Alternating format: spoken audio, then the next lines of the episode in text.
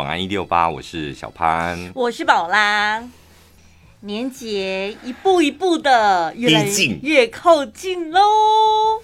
我们最近真的掏空自己了哎、欸！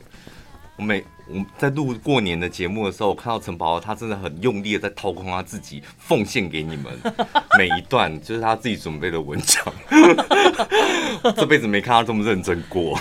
我因为我这么用心的准备，我自己获得很大的成就感。因为我依稀还记得我去年主持的有多糟糕。主持什么？过年期间的节目录的乱七八糟，一塌糊涂。去年，所以我觉得我今年就是进步很多，因为我有把去年的稿子留着。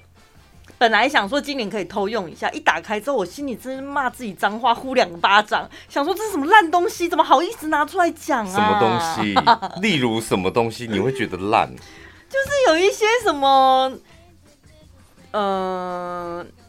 运势的东西，就说今年哪几个运势特别好的生肖啊什么的。哦，我我记得了，好可怕！就去年就打算十二生肖这一个一个念呢，我印象很深刻。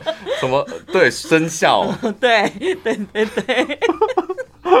我想说，你怎么可能还会记得去年录什么？因为我有留稿子。哦，连我都记得，真的很可怕。是不是比较起来，我今年进步超级多哎、欸，都是好的东西吧？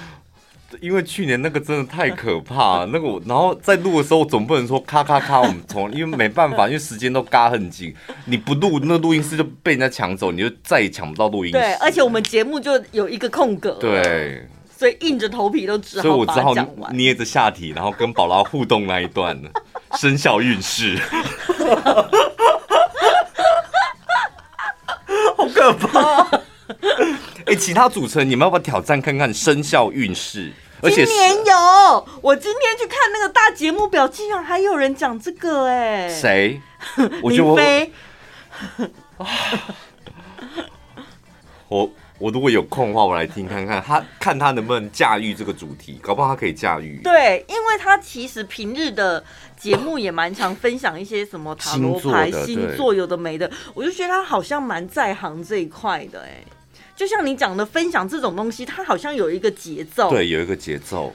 所以为什么唐奇阳讲的大家会这么听得津津有味？因为他国师他有掌握到那个星象的节奏，节奏很好，对。对然后我就想说，那我因为你仔细看内容，有时候会觉得有点怪力乱神，但你知道听他讲着讲着，你就入迷了，你知道吗嗯，所以想说，好像可以来听一下林飞到底是如何去安排那个节奏。但他如果搞砸，就立刻 po 动态，说好了吧？你看，而且我跟你讲，运势你讲星座还好讲，嗯，生生肖，我跟你讲，那真的很难。接下来我们来看，接下来我们来看属虎的。然后没有期待感呢。我们来看属虎的今年的运势会如何？为什么？因为生肖跟星座一样都是十二啊。那十二个星座都有人，那十二个生肖也都有人呐、啊。只不过同样是，不是因为我跟你讲，你讲星座是这样。譬如说，你讲到摩羯座的运势，嗯，然后你讲完今天的运势之后，你还可以提到像摩羯座平常的个性就比较硬，然后对于呃。情绪比较不形于色，你还可以讲这有的没有形容一下，你总不能讲说像属老鼠的，他平常的个性就比较张头鼠目，在就你没有其他东西可以讲了，你知道没有什么故事。或像我有一个朋友，因为他属老鼠，所以他平常动作就是张头鼠，就你没有这种东西可以举例或什么的。哦，没有补充的东西。而且你跟朋友聊天也不会说，哈，我看你这个吃东西的样子，属老鼠哈。不可能的，对不对？他说：“我才不是嘞！我跟你讲，你这个情绪，你这种反应就是属老鼠的。但是星座，你就可以很合理的说，啊、你看看你这个性这么古猫，肯定是处女座吧？对不对？就你那互动性是很强的、啊，生肖你互动不起来，哎，而且连接不起来。越讲越期待，他到底怎么讲？我一定要来看他笑话。”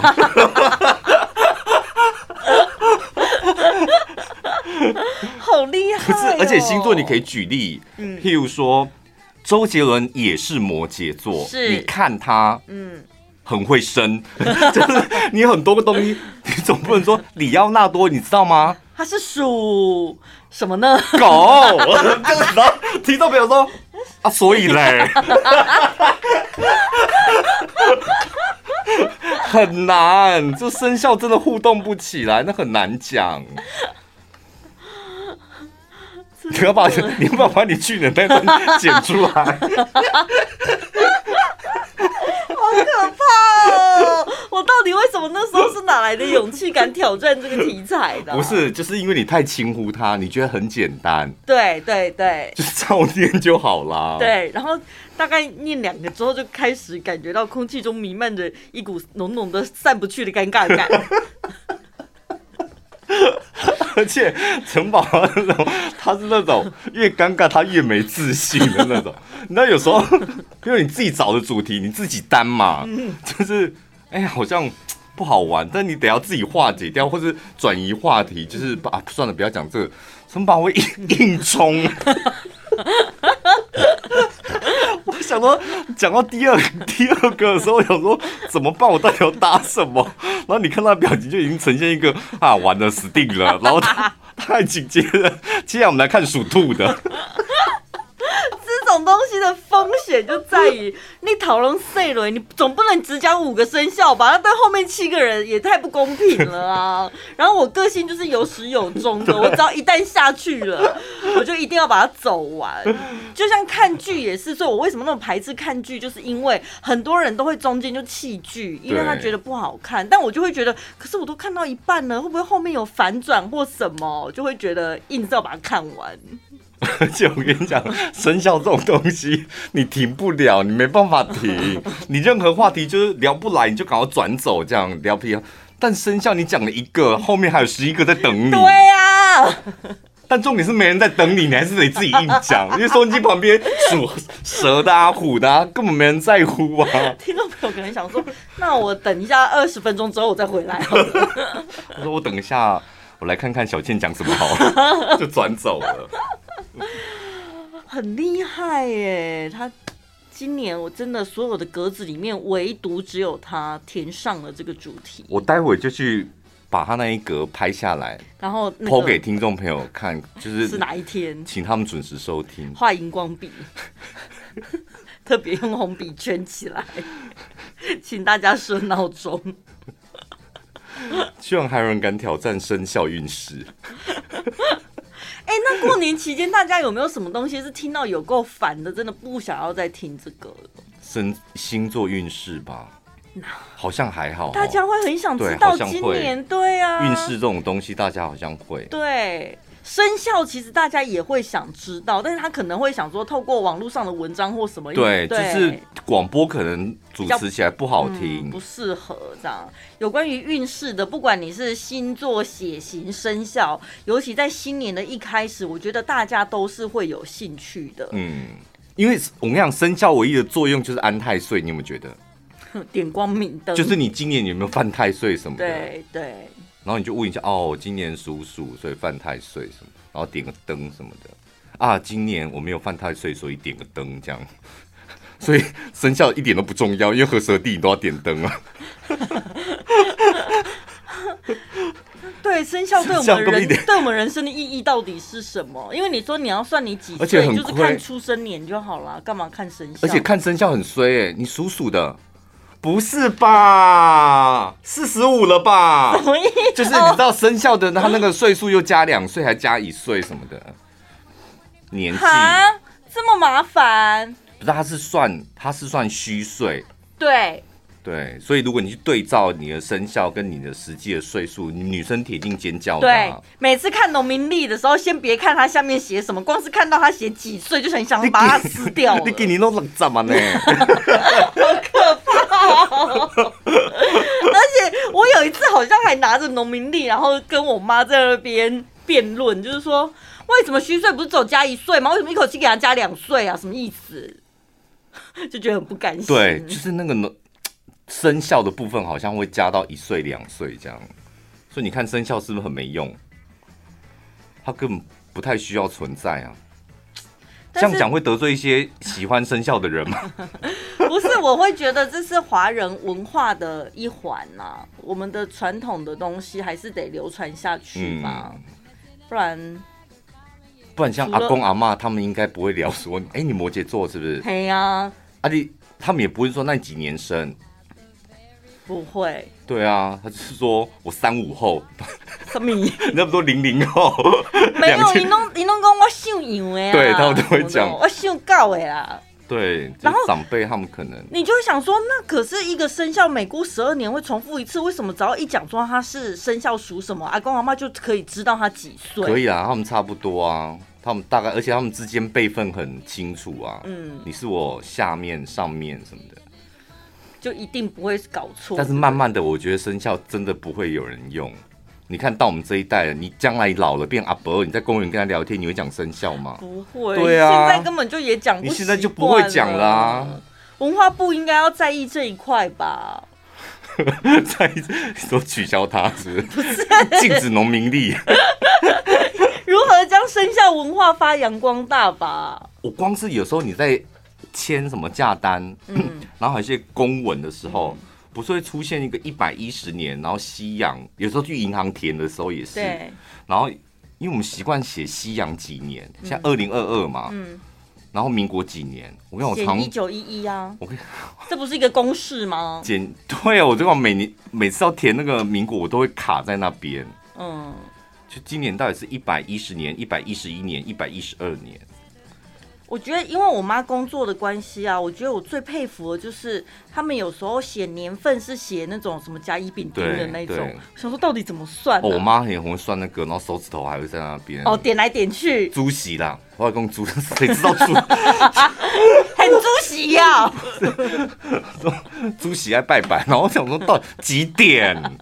哈，几点哈？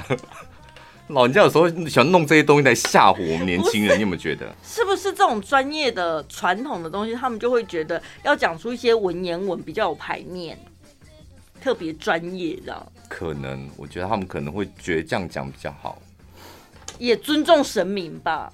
要不然你跟他讲说十六点，神明可能听不懂什么是十六点。不，他是神明啊，他怎么可能会不懂啊？你这么瞧不起他，你还拜他干嘛啊？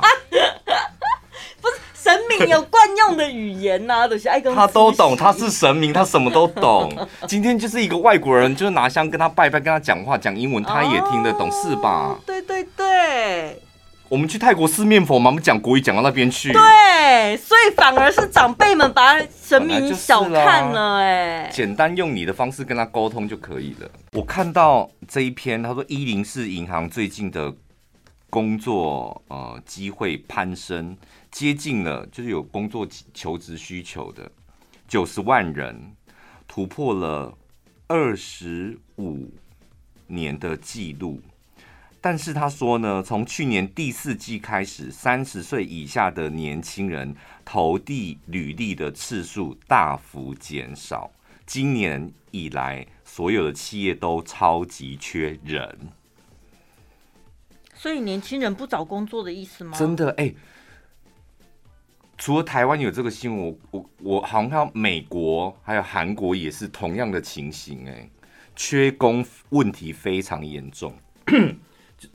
缺工当然一部分缺料啊，做不出来，然后一部分大部分的原因是真的找不到人。他说美国就是有很多年轻人，他们经历疫情之后就觉得，哎，那我就投资股票就好了，我为什么要工作？嗯。就是我打那个工也才赚那一点钱，嗯，然后我投资股票 赚的钱远远比那些还要多，然后你回过头再叫我说回去上班，我不愿意。但是投资不是有风险吗？基金什么有有有赚有赔，就它不是个稳定的。你有一份工作，你至少很清楚知道你用时间或劳力，你一定可以获得相对应的报酬。我跟你讲，你知道为什么吗？因为有工作等于绝望。你有工作，你很清楚的知道，你接下来五年，你每一个月领到的钱是多少，是吧？对。我有可能会升官吗？不可能，我的能力就在这里。然后竞争，我也跟别人竞争不了。我可可可预见，我五年未来的人生会长什么样子？一样车买不起，一样信用卡要被循环，然后一样房子买不起，然后一样就是没有办法给家里的钱。那我倒不如。停止这个万丈深渊，我到旁边这一条路，我也许可以你知道拨云见日赌一把什么的，大错特错哎！因为投资跟找工作上班，这又不是叫你二选一。我跟你讲，这真的。美国那群人，他们就觉得我干嘛浪费八个小时在那边跟你耗一个月三万块？我八小时可以做更多的事情。我一样上班啊，就是八个小时，我可能只要花一个小时看一下股票，然后跟风一下，这样我很有可能会赢过那个三万块的薪水。很有可能，但也不是百分百啊。嗯、所以我们这种就是比较胆小鬼，对，对不对？但是我跟你讲，这个不能够讲说什么对或错赌啊，然后或者哦，你人你拿你的人生去赌一把，或是什么胆小鬼，就是只好一个月领三万块这样。嗯，这个会很大的问题是什么？你知道吗？很大问题就是大部分的人都想说，那我去投资，你可以投资很多地方，甚至我身旁还有朋友就专门靠房子就投资房子，他也不工作嘞。嗯。他在足科一个月一年的年薪是四百万的人，他就不工作了。他觉得我何必把我的人生烧在那里？嗯，他说每次只要去上班，他都觉得他像一根蜡烛，寿命可能就明天就结束了。嗯，但他自从割舍掉那四百万年薪的工作，他觉得他整个人活过来。可是他那个四百万虽然是烧他的肝在工作，但他对这个社会跟国家，老实讲是有极极大的贡献。对，除了领那四百万，他对于科技产业是有一个贡献，螺丝钉的精神。但他现在，你是不是在听？对不对？对，我现在就讲你。但他现在躲在家里，然后买房，然后赚价差，投资当房。这个对这个社会没什么太大贡献，我老实讲，而且会害我们这种穷人家越来越买不起房。就像我说，我看到那一篇报道说，美国的年轻人不，他那个标题叫“不屑工作”。嗯，我干嘛去花八个小时当你的狗？他们的理论是这样，就是我在股票里面赌一把，币圈里面我看到好多翻身的机会。但是如果你真的在股票里面真的啦，有人一天就赚一个月的薪水，这也是事实嘛？对。如果越来越多的年轻人朝这个方向走，或这个方向去想，台湾也有啊，很多人就说：“我干嘛工作？我送 Uber、送 Foodpanda，我自由多啦。嗯嗯，而且我跑几单，我就可以确定我这个月赚多少钱，我多少的努力赚多少的钱。不是说外送人员不好，但你你想，如果一个人读到了博士、硕士，他有很大的专业，最后他也看破红尘，嗯，他觉得我为什么要这样？我送 Foodpanda，我很开心啊。就你知道那个国力会越来越衰弱，欸，哎，嗯，哎，语重心长起来了。你是要出来选市长了吗？我觉得我的程度镇长应该是可以。镇长，镇长应该是。现在哪里可以选镇长？因为我的户籍毕竟在院里啊，所以我当然是院里镇吗？院里镇镇长啊。哦哦哦哦哦。他现在风声岌岌可危哦，我跟你讲，比不过小潘。现在听众朋友，所有的人，北部人、花莲人，到院里第一个想到小潘在哪？小潘在哪？他们喊的院里小潘是打高尔夫那个小潘吧？高尔夫那小潘名气也赢不过我。我老实讲，你只是得了一个牌而已，真正在地耕耘的是我。可是你讲这个是真的蛮严重的哎。我跟你讲，因为我们家。亲戚都是做工厂的，嗯，两年前、三年前，每个人都在哀嚎，就是恰某郎，对，就真的请不到人。然后你现在你的公司如果要应聘一个新的人，你有没有觉得真的以前那种风风光光时期，应征一个职缺来六十个，嗯，来五十个，现在来个四五个，你要偷笑了吧？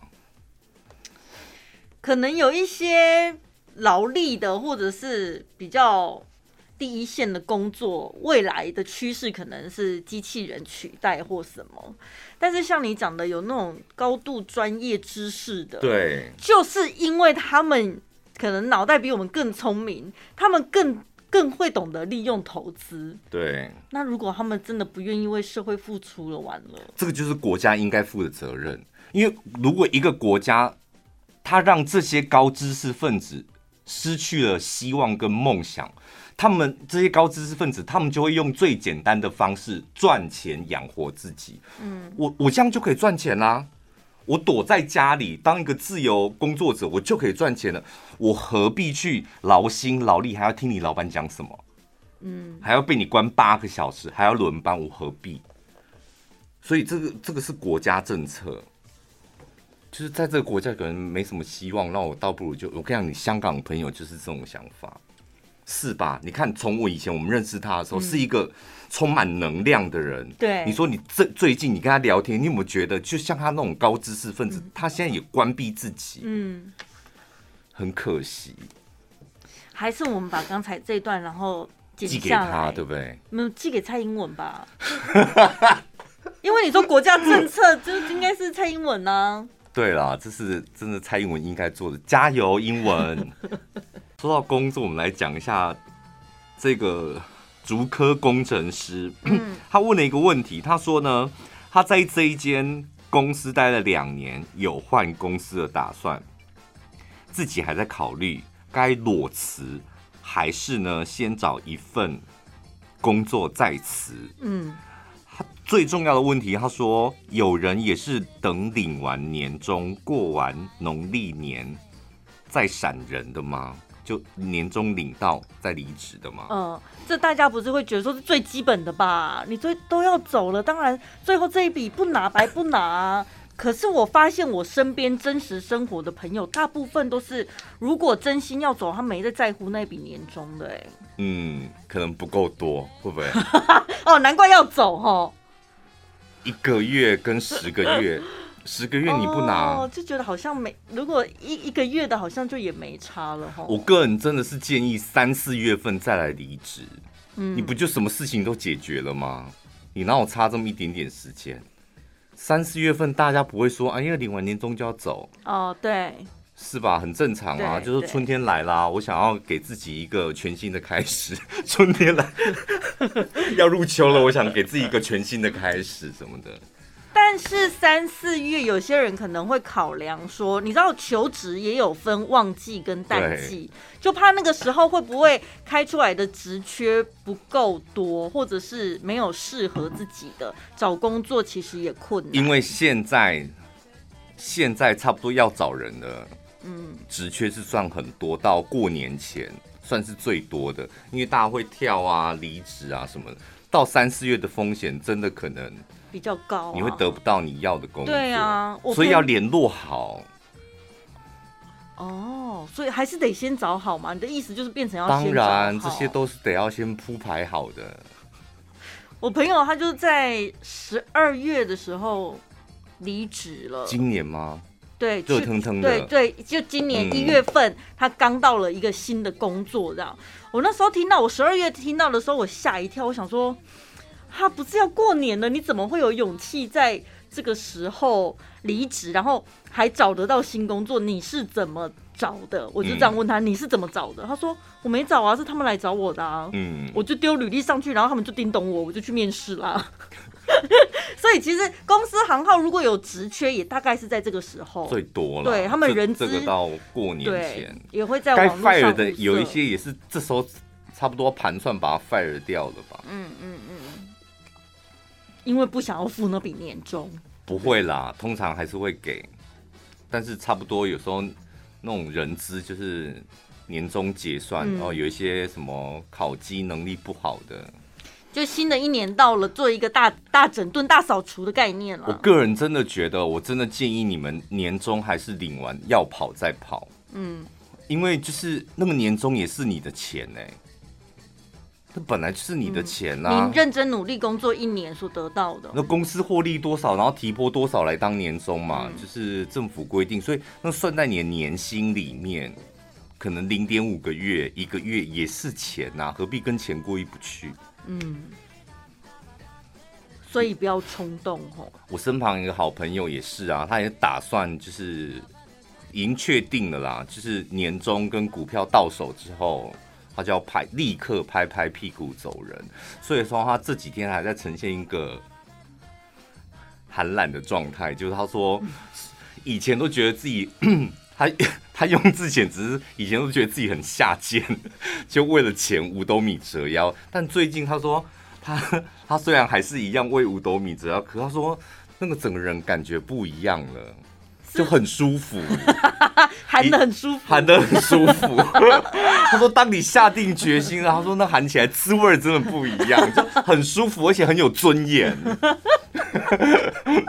哦，因为他已经确定好，就三月他就要跳槽到另外一间公司。我懂哎，对，那个尊严差很多哎。对，有没有尊严？你心里面的那一种成就感、满足感是完全不一样的哎。所以他现在算是每天也算是喊得很开心啊，开开心心的去上班，你知道？一点都没有觉得心不甘情不愿，而且很快一眨眼，在两个礼拜就过年了。对，听众朋友最近有在找工作的吗？有人，因为如果你现在是处于一个待业中的，我看到一个 听众朋友啊，是疫情前他那时候正好离职，对，就要找工作嘛。没想到这疫情来了两年，他两年失业，就真的都在待在家里耶。对，然后他就是听我们的节目跟 podcast，然后度过那些烦闷时光，你知道？如果是待业的，会不会过年回家会有一点压力？人家一问说你在做什么？如果是我，我肯定不回家。不回家。对啊。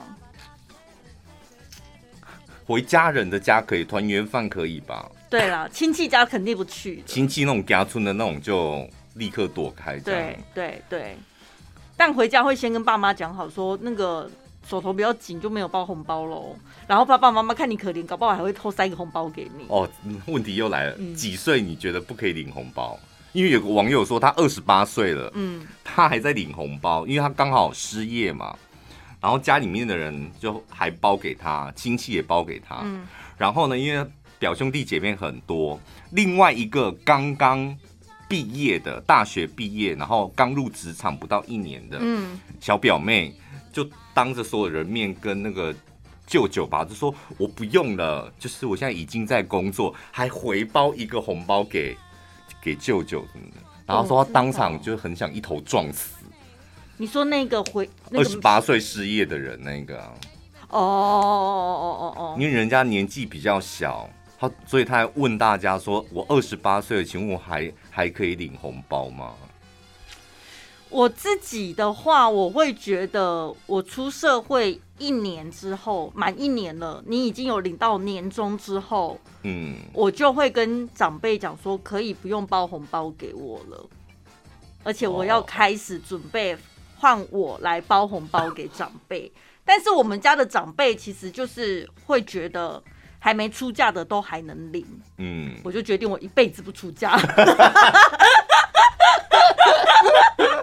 没有啦，我是觉得我个人当老保年金是不是？活多久领多久。我个人是觉得有在工作了就不领红包，但当然长辈如果还是坚持想要包的话。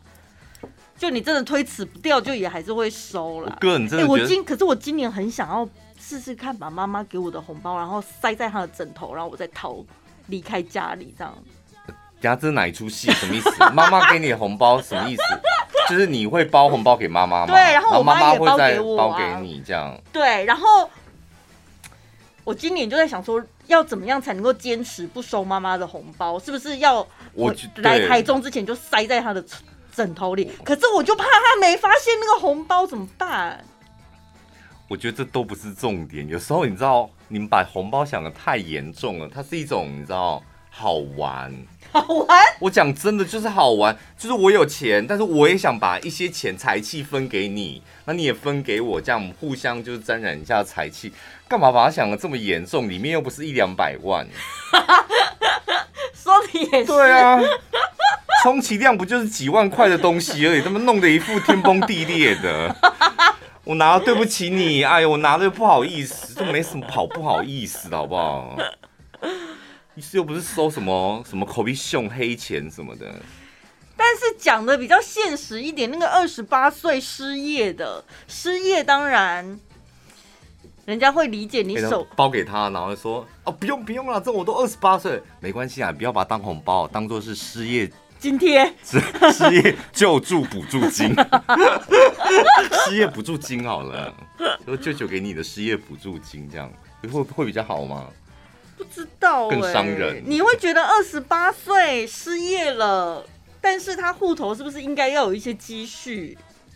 可是他是男生嘛，如果男生再扣掉当兵，搞不好真的是很困难哦、喔。嗯，当兵然后还学贷什么，他你只要回想你二十八岁你的积蓄是多少就好了。嗯，零吧。对，好像对啊。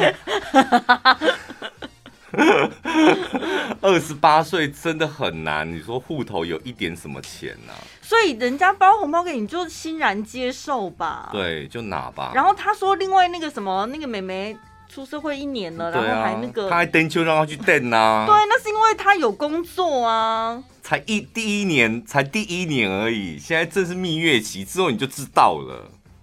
我我记得 在旁边酸言酸语，没有没有，这是真的。我记得我刚出社会的时候，我好像也是很 gay 搞，就是觉得应该要让爸妈知道我可以独立生活了。不要，我在全国广播哎、欸，对，广播广播。这很值得骄傲吗？是你，你一直以来都这样子。我骄傲的你应该是我是主持人，不是说什么广播。我们的公司在中港路，中港路，中港路。我们有的时候叫中港路，你知道吗？下交流道，下交流道，看到就中港路。然后那个时候真的也不懂什么理财规划或干嘛。我记得我那个时候好像就是给我爸妈的红包是非常大手笔的。然后后来好像第二年还第三年，自己欲望变多了之后，就是有点觉得，好像为什么要打肿脸充胖子哦？我现在红包的数量可以减少吗？就有点没康理。但是你也没你也没讲吧？你自动马上减少，你把责任就丢给他们，他们打开的时候，好像拿减一半，那存三千。理解那个刚出社会那个妹妹为什么就是你知道会有一副很骄傲这样子，应会应该会第一次工作然后赚到属于自己的第一笔钱，那是非常得意的一件事。对啊，然后有可以，然后之后你就被现实击垮，然后慢慢的你就像城堡一样啊，包那么多压力好大哦。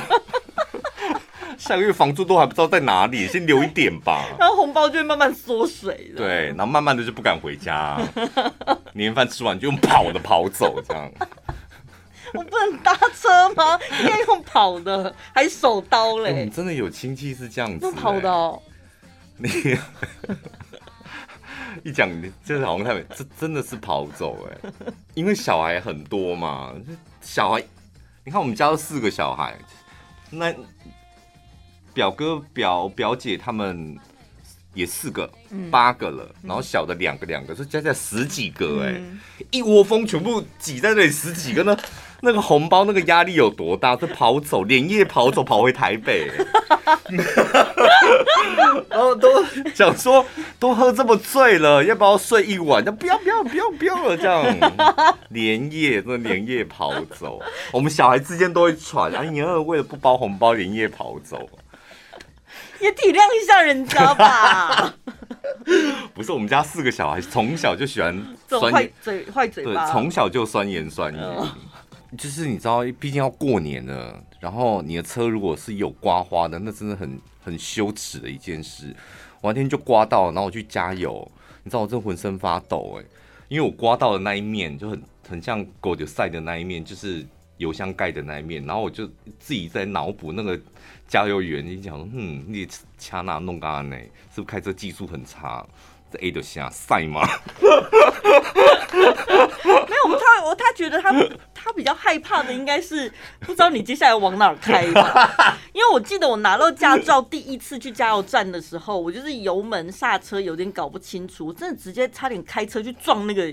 加油箱哎、欸，开你家的车是不是？对啊，是我有看到那个加油员 往后踉跄了一下，吓死了，幸好及时刹车。但你现在技术已经跟上来了吧？当然啦、啊，哦，已经不一样了吧？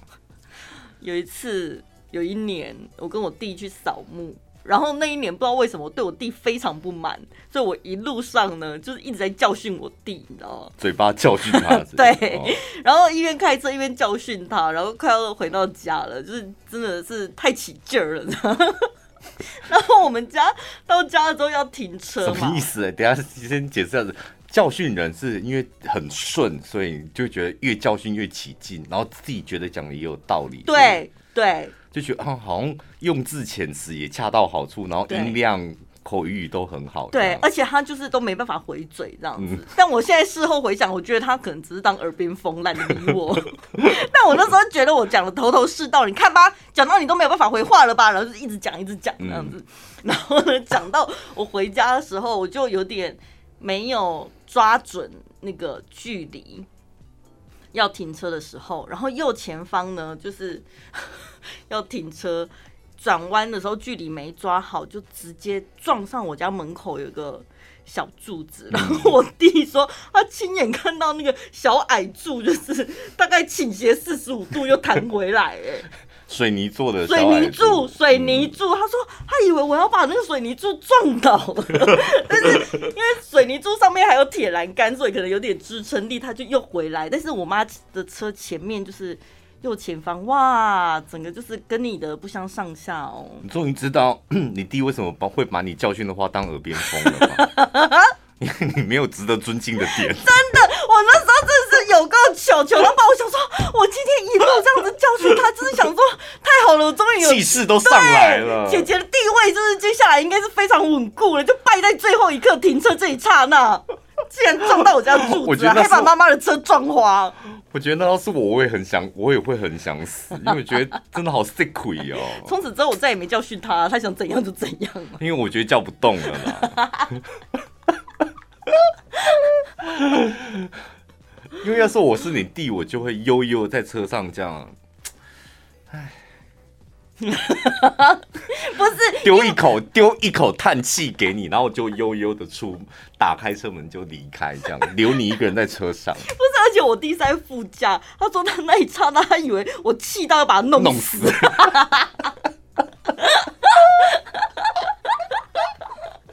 弟弟应该很害怕，他应该有漏两滴尿。我哎、欸，我两个弟弟，他们两个就是院里双煞。他们两个各自哦，各自出门都没事。这样，他们两个只要单独，他们两个单独结合在一起，就会称为院里双煞。什么开车开在路上啊，然后聊天聊得很开心，突然间什么刹车就不见了。就突然间一那一瞬间就没有刹车，那我弟就也接着说没有刹车，没有刹车，然后突然间又好，那不然就开着 开着你说车子刹车，车在高速公路上。然后没反应，对，没反应，然后还有一次是在高速公路上面开着开着，然后两个人就是看着前方，然后聊天这样，突然那个前面的卡车的那个纸箱就有一片纸箱就掉下来，挡住整片玻璃。就跟电影演的一模一样，就在国道上就挡住了。赶快开雨刷！没有，那两个人就尖叫，这样。然后后来我大弟又叫我小弟把车窗摇下来，然后人出去把它拉开。那个你知道，因为车在行进，那个根本掉不了啊。他们两个就像那印度电影那种阿呆与阿瓜这样。他们现在还会一起出门吗？过年可能会就两个，我不知道他们两个为什么会凑在一起。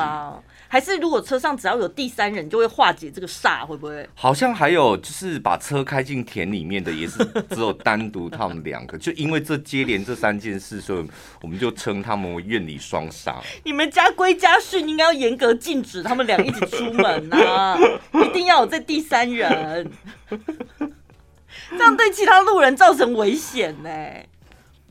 很可怕，我觉得那两个一个扑龙宫还好，两个扑龙宫加在一起，那真的是威力无敌大，真的好可怕哦。来讲一下豪门媳妇吧，因为陈宝拉一直想嫁进豪门当媳妇儿。我记得上次不是说我放弃这个梦想了吗？但是最近因为所有的节目啊，应该都在聊一些过年相关的话题。对。然后当然你说张罗年夜饭什么，感觉好像都是女生的事。那就是婆媳之间的战争了嘛？那、嗯、你说交往多年稳定的情侣，过年前你要去男方家帮忙吗？你才进不去嘞！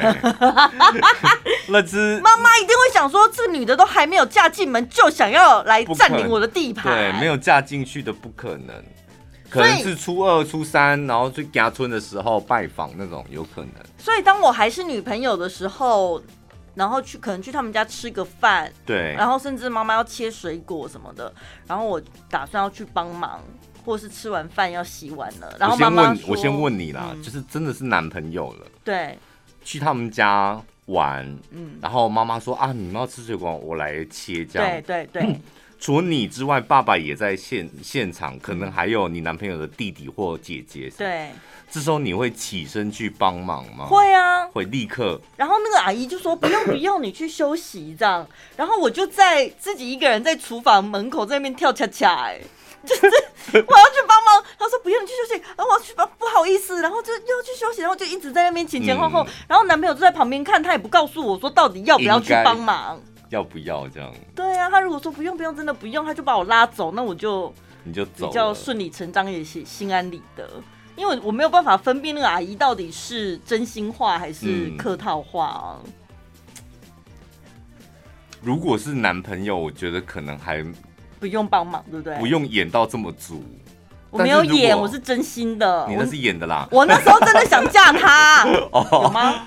想嫁，如果真的想嫁，那非得要演下去，哎，这一出戏就很重要。没有，那时候就是还蛮就硬是要把刀子抢过来，说我来切，这很吓人呢。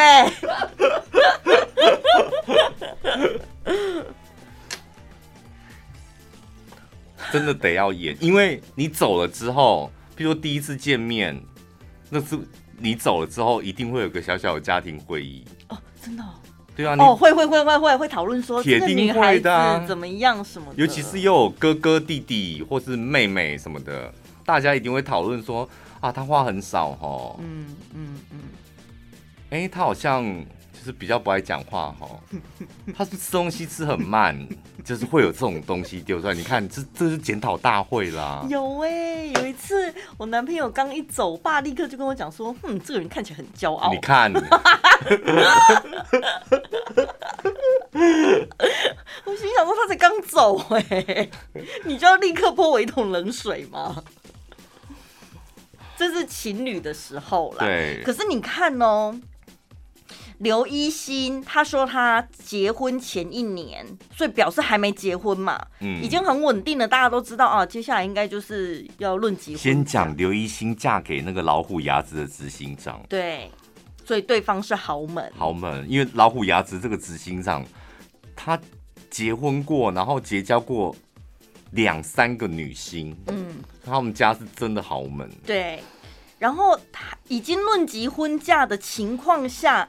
她已经不是叫对方的妈妈阿姨了，已经叫她婆婆了。嗯，有人叫婆婆的吗？不是都说妈吗？应该是啦，应该就是叫妈了啦。哦、好，对。然后呢，还没结婚，她就在过年的时候特别准备了六万块的红包。你看看你 包得出来吗？不是，先不管包不包得出来，还不是媳妇就要包红包？这是什么逻辑？准媳妇就是媳妇啊！你干嘛？我现在就是准媳妇啦！嗯、什么叫还不是媳妇？我都叫你妈嘞！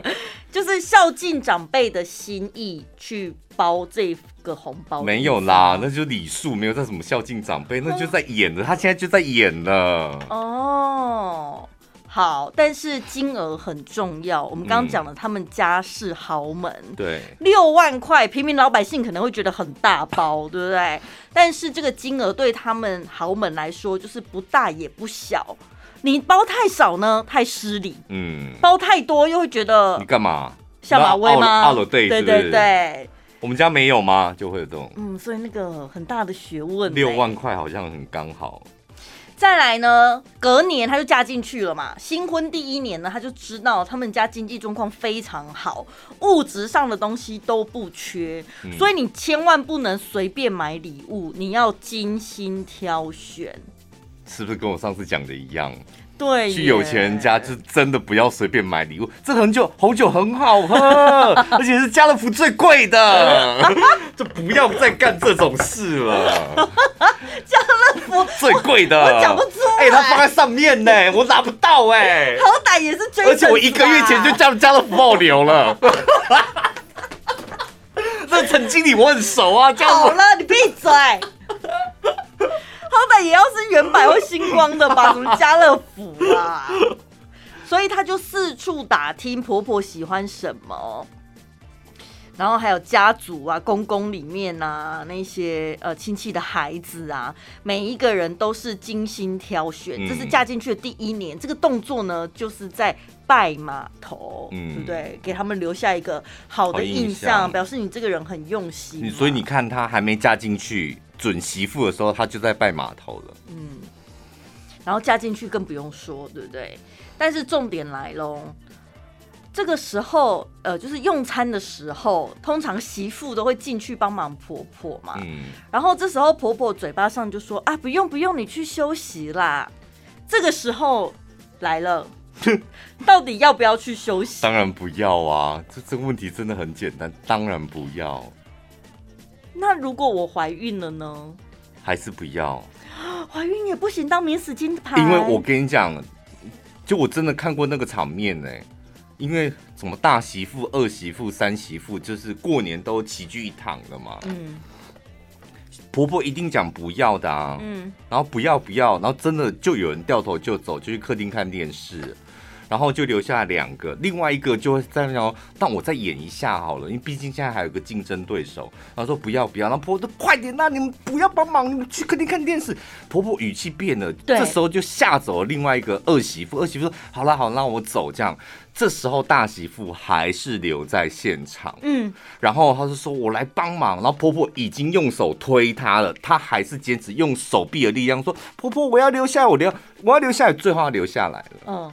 然后呢？我跟你讲，那个大媳妇就最得婆婆的心，一年只要演这么一次，她永远都占上风。一年就一次，他们也没住在一起啊。好烦哦！为什么婆婆要这样子啊？问题是婆婆家很有钱，所以这个戏演得很值得。可是我觉得如果婆婆真的很凶了就说尤其你看我又是笨手笨脚的我留下来帮忙我可能真的打破碗盘啊切到手什么的然后越帮越忙。那时候你再被赶走也也可以啊。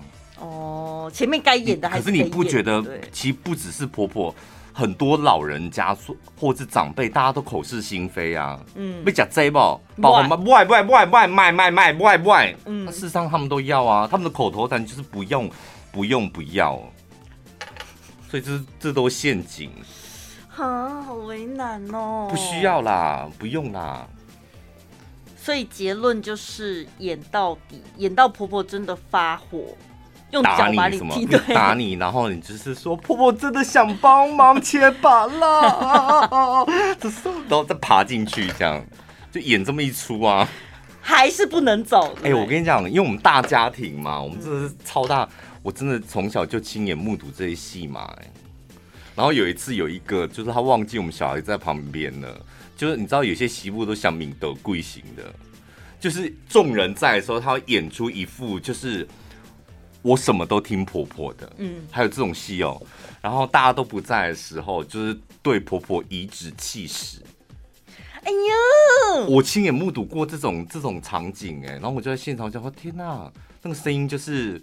啊！你要吃什么？跟进来啦，就是这种声音这样子啊。婆婆容许这一切，就是婆婆就会讲，婆婆当然不容许啊，所以婆婆会去讲这样，嗯，去跟外面讲说 媳妇是小敏得贵，然后媳妇说：“哎，我妈的个性就是这样子啦，所以我也都是想说顺着她，没有关系啦。”说她在外面讲那些话，就是她婆婆自己就爱在外面讲话。对，因为我们婆婆个性就这样，她没有坏，她她心地不坏，还装委屈这样。对，她心地不坏，人很好，她只是爱讲那些有的没有的。她对我也很好，真的。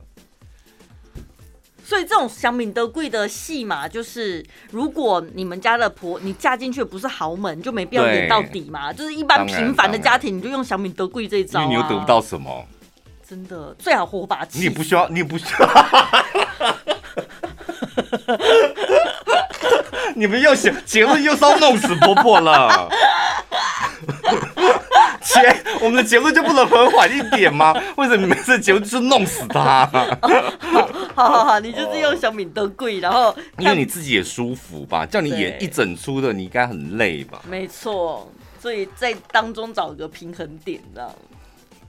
有，但是又遇到一种情形，是一年回家一次，偶尔回家，跟你跟婆婆住在一起，那个戏路又完全天差地别，是吧？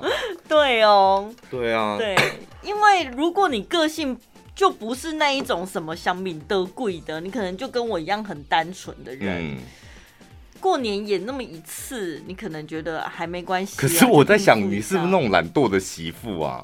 就地也不拖，然后煮菜说我不会耶，我真的，你是属于那种懒惰的媳妇吗？好像你也不愿意学。嗯，我我不愿意学煮菜吧，但是洗碗拖地洗碗那种，哦、对那种我愿意帮忙。我很怕你是那种懒惰的媳妇，就是一直。翘二郎腿，然后在那边嗑瓜子吃东西那种，那我又不会。他那那吸尘器我不会用啊。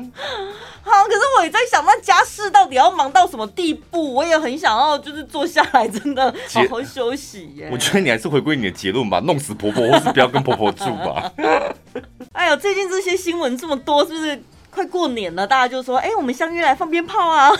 可是你有没有觉得，好像我们经历过那个静蕾跟王力宏之后，其他的都觉得青州小菜耶？对啊，就觉得怎么了吗？但我觉得，当然重点是他们就是单身呐、啊，又没有牵扯到婚姻，就觉得爱怎么样就怎么样吧，随便你们玩的开心。对，就是这也没违法啦，就是反正结论就是就是约炮了这样。嗯。然后有一方可能还想谈点感情，所以约炮要小心。对，最害怕就对方晕船。嗯，一个人就单纯的想泡一下，另外一个人突然哎感觉来了，这真的很麻烦。但是在当下哪知道对方会如此把持不住自己的感情？约炮的风险就在这里啊！嗯，对啊。双方刚开始讲是都讲好了，但是总是在事后有可能变卦。还有一些人就莫名其妙变渣男渣女，因为当初都讲好只是单纯的干那档事，然后没想到一方晕船之后就立刻说：“哦，你看他到处约，始乱终弃。”对啊，啊，到处约又怎么了？就大家就会觉得渣男或渣女啊，可是讲好了啊，对不对？我以前也是很介意到处约，是不是？对，我以前很介意，就说怎么会这样？是你到处约，是不是？不是，我是说你说介意别人到处约你。对对对，看到有这种新闻出来，或者听说有的男生这样子玩很开，什么对象很多，呃，就是没有单一对象，就是、嗯、哎呀，怎么这样子啊？那是贵什么的。可是不知道现在好像看多了之后，你说不辣嘞？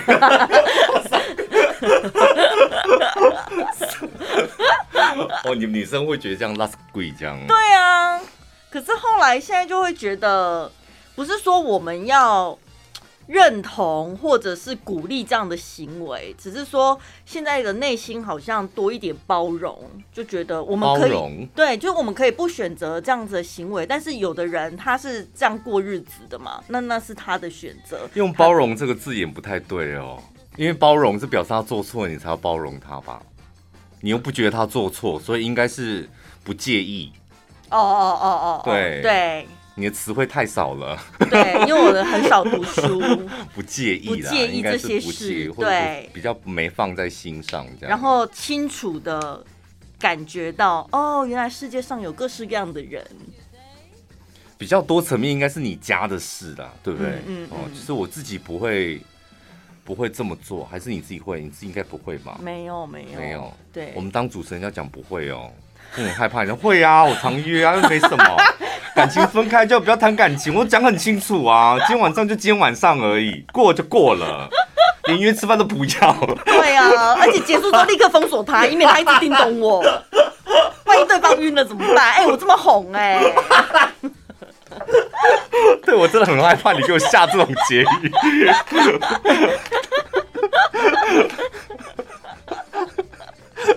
因为广播还是趋近于保守。跟 他讲这些故事的时候，我脑海里就开始出现一些主管的的脸啊什么的。真的，难怪那个百灵果会在我们电台被淘汰，太开放了？哎呦，看凯莉这样做自己，感觉哇，好洒脱哦。他的嘴巴秋而已啦，我讲真的，哦，嘴巴秋的，其实事实上私底下的生活都还好。嗯，那种点住住的，嗯、你自己也经历过吧？那才可怕吧？你的前男友们，不知道那种外表感觉就是端庄的人什么的，只能说人不可貌相啦。对啊。嗯哎呦，我现在都觉得，常常嘴巴讲说人之间要互相深入了解，嗯，但有时候你真的不知道他那一道墙筑在哪里，嗯，你以为你已经开门走进去了，可是你想，你想要走进，你想要撞开谁的墙？你是说朋友，还是说另一半？你要分 都一样哦，朋友，你有想要撞开他的墙？不是。朋友有的时候，你表面上你以为你跟他很熟了，嗯，你觉得大概他就是这样子的人，对。但是私底下他搞不好还是会做一些，对对对，你不知道的事情什么。你以前应该比较不能接受吧？对，我的好朋友怎么会有我不知道的一面？对。但现在你应该长大了吧？对，我现在就已经放宽心胸了。嗯。当我知道某些事情的时候，就会啊，就会哦哦，就这样。这个就是我觉得这是一种成熟的心态。嗯，我觉得这样才对啊。因为干嘛交朋友就是交朋友，其实有时候想一想，不要把交朋友想的太复杂。对，对不对？朋友就是我们开心的时候在一起，不开心的时候也能在一起，然后分享一些生活，就这样啊。那为什么硬是要撞开人家的墙，到某一个地方去，或到他的哪一个地方去？没有，真的有点不是要撞开，只是刚开始以前年轻的时候，内心比较没有那么开放，然后你就会觉得，我以为你是这样子的人。嗯但当我发现你会有另外一面，然后可能是跟我的价值观什么不一样的时候，想象不太一样，对，你就会觉得不行，这样子我们三观不合，我们没办法交朋友，哦、就有点极端。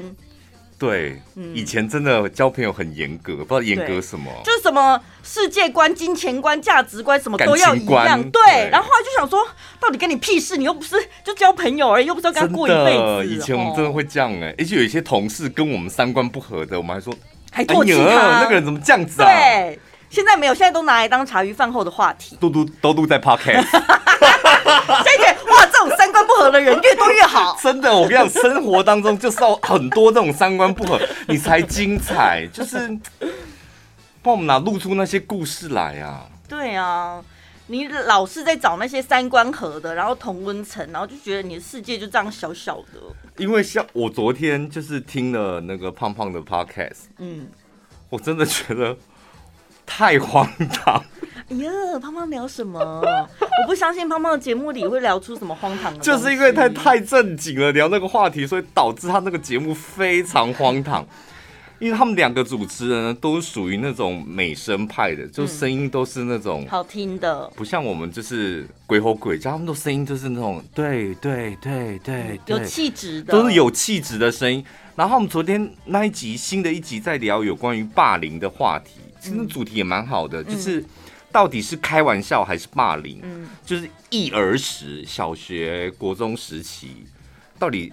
我是被开玩笑还是被霸凌？嗯，他们就在探讨这个话题，好深层哦，是不是很深层？对，所以他们两个就用很很高质感的声音在聊这个话题，回想小时候，然后就讲说小时候对于上厕所是非常恐惧的一件事情，嗯，因为在我们小小学在上厕所的时候是没有隔间的，是一条那个水沟，然后在尿尿，所以。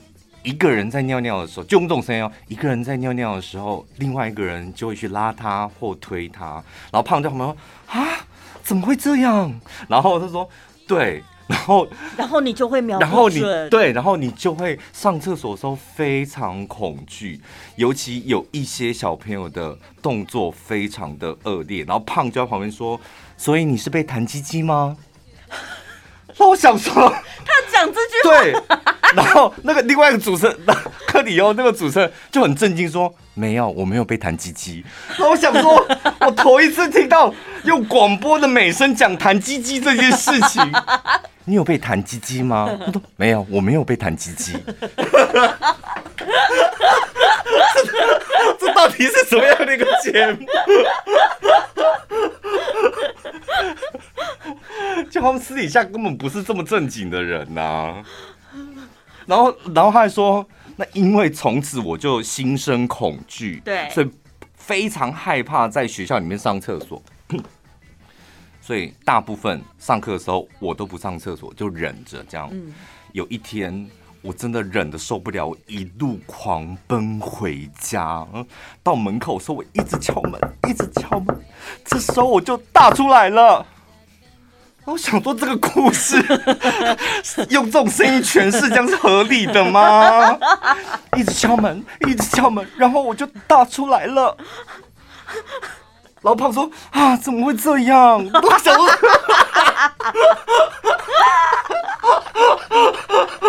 怎么会这样？以我们的风格，肯定不是这样描述。我想说，这种故事类型在我们节目当中常常出现。他们是不是？我真的很想 call 进去说，你们的诠释方法不对。可是他们这种诠释方法比较适合，就是。跟那一些床边故事的做同一个分类，但是他们用字遣词应该不能配这种，一那种美声怎么可以出现什么弹鸡鸡？还有我在门口大出来了。对，然后胖还问他说，所以是小号还是大号？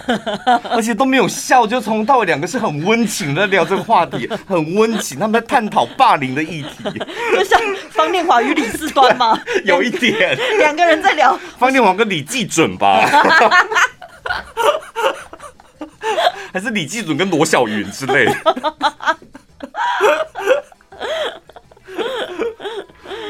但我们也接受啊，对不对？就是有各式各样的主持人，对，就觉得哎、欸，虽然很冲击，但是我还是把它听完了。不同的主持方式嘛，啊我们就会有不同的听众朋友。听众像弹鸡鸡这种事情，你绝对不可能用修饰音去讲它吧？哦何止！而且我绝对不是用“弹鸡鸡”这个词汇。不然“弹鸡鸡”还有什么词汇？你不觉得用台语讲比较够力吗？对啊。哦，我知道了。对对对，这才嗨吧！而且这听起来就很有力道，很有画面，甚至你下面会抽痛一下。这个话题是我们的。这明明就是我们的话题，那干干什么？我们好好一个话题都讲烂了，怎么弹琴就断那个 断那个字，对不对？那才有爆发力呀、啊！而且手一定要比，好嗨哟、哦！